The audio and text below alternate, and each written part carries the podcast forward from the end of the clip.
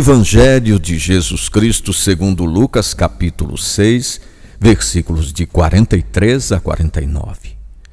Não existe árvore boa que dê frutos ruins, nem árvore ruim que dê frutos bons.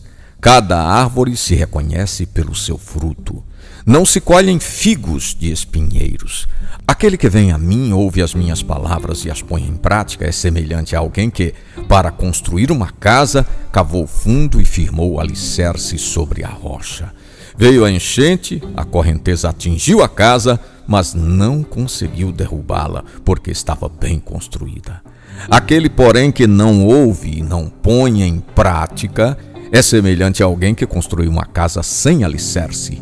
A correnteza atingiu a casa e ela imediatamente desabou e ficou totalmente destruída.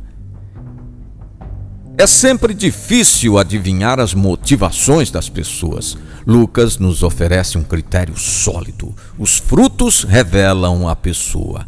Esta é uma lógica definitiva. A vida do discípulo não é constituída de pequenos fatos isolados. Existe um projeto de vida que comanda o todo.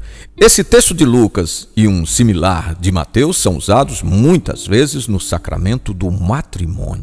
Eles explicam o sucesso ou o fracasso da vida a dois.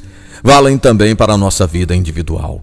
Mesmo quando construímos sobre bases sólidas, surgem as tempestades, mas a casa resiste.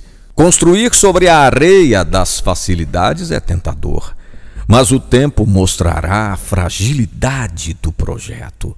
São Paulo nos adverte que o único fundamento sólido é Jesus Cristo.